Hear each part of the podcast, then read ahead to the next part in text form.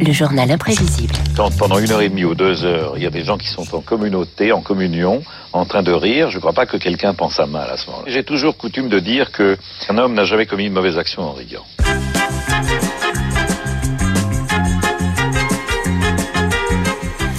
Et maintenant, Marc Bourreau, il va danser. Non, c'était ça. Hein. Salut Marc. Il y a exactement 50 ans, Gérard Houry sortait sa comédie Rabbi Jacob, un anniversaire très significatif aujourd'hui, celui d'un film au sujet très très sensible, on a presque hésité à en parler aujourd'hui, et qui s'est retrouvé rattrapé par une actualité brûlante dès cette époque. Oui, Rabbi Jacob, c'est d'abord cette musique qu'on venait d'entendre de Vladimir Kosma, un thème d'anthologie pour servir un scénario pour le moins inhabituel. L'histoire, David, d'un industriel français arriviste. Victor Pivert, comme l'oiseau.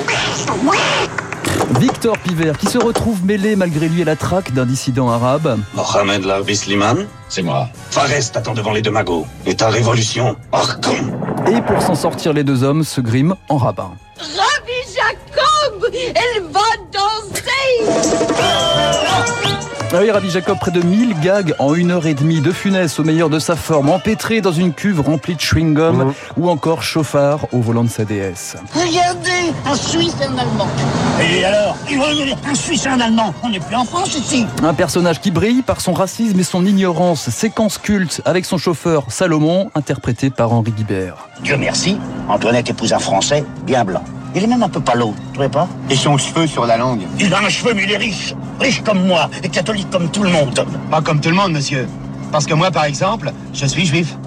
Comment Salomon, vous êtes juif? Et mon oncle Jacob, qui arrive de New York, il est rabbin Mais il est pas juif. Pas si. Mais pas de votre famille. Si.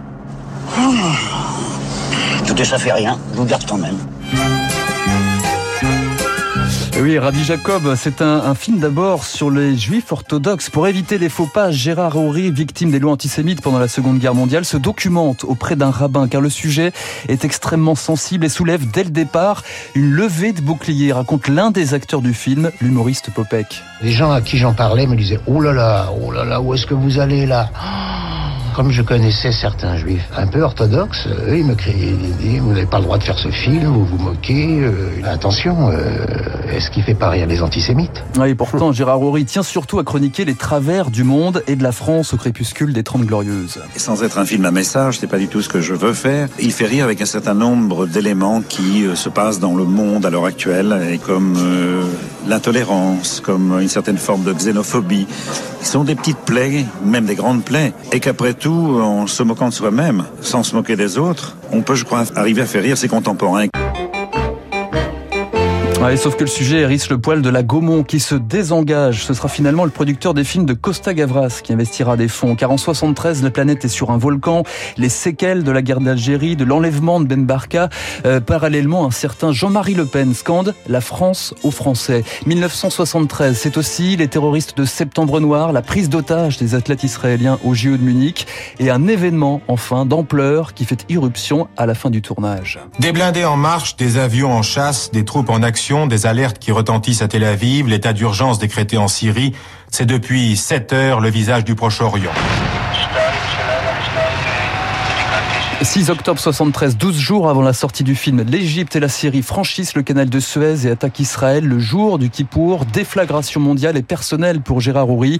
Souvenir de sa fille et co-scénariste Daniel Thompson et du compositeur Vladimir Kosma. C'était hallucinant pour nous. On avait ces affiches avec de Funès, avec ce grand chapeau et ses papillotes. On est allé décoller des affiches dans Paris parce qu'on on s'est dit que ça allait l'air d'une provocation. Je me rappelle d'une projection de Billancourt. Henri Verneuil dit très sérieusement à Gérard, il dit, écoute, euh, ton film est un grand film, mais il faut surtout pas le sortir maintenant. C'est une catastrophe. Ça va être des émeutes, des attentats, même si c'est fait avec délicatesse, avec humour, il faut surtout pas sortir le film. Car c'est le temps des lettres de menaces, des appels anonymes. Gérard Houry est jugé tantôt antisémite, tantôt anti-arabe. Une femme de 35 ans va même jusqu'à détourner un avion pour empêcher la sortie du film. Un extraordinaire détournement d'avion en France, entre Paris et Nice, à bord d'un Boeing d'Air France. C'est par une jeune Française, l'épouse du publiciste Georges Craven. Les passagers ont pu quitter l'appareil à Marseille. L'étrange pirate de l'air a été abattu par des policiers déguisés en bagagistes. Vous aurez reconnu la voix de Jean-Pierre Elkabach, effectivement David. Pourtant le 18 octobre 73, aucune réaction hostile pour la première du film, Rabbi Jacob, et même un triomphe avec 7 millions et demi de spectateurs. de toute façon, avec Gérard Roury, on est sûr d'avoir quelque chose de très bien, parce que quand on a vu le corneau et tout ça, on sait que c'est déjà une publicité. Hein c'est une garantie. Ah oui, déjà, déjà. Dans la salle, c'est le rire, c'est l'émotion, mais aussi les applaudissements lors de cette poignée de main entre Slimane et Salomon, alors que dehors, la tension est maximale. Vous m'avez sauvé la vie, Salomon. Oui, ça va, ça va. Vous en auriez fait autant. Dis donc, Salomon, Slimane, Slimane, Salomon, Zazin, vous seriez pas un peu cousin? Cousin? Éloigné. Merci. Paris gagné pour Gérard Houry et sa fille Danielle Thompson, parvenir à faire une ode à la fraternité dans une période sombre jusqu'à changer la mentalité de son acteur principal, Louis de Funès. Monsieur Pivert, il est anti-tout, anti-juif, anti-arabe. Et finalement, je suis beaucoup moins intolérant à la fin du film. Ça m'a fait beaucoup de bien à moi parce que je ne veux pas me confesser, mais enfin, j'avais des bonnes petites idées aussi anti... Hein. il doit m'en rester encore. mais ça m'a, comme je dis à Gérard Houry, ça m'a décrassé l'âme.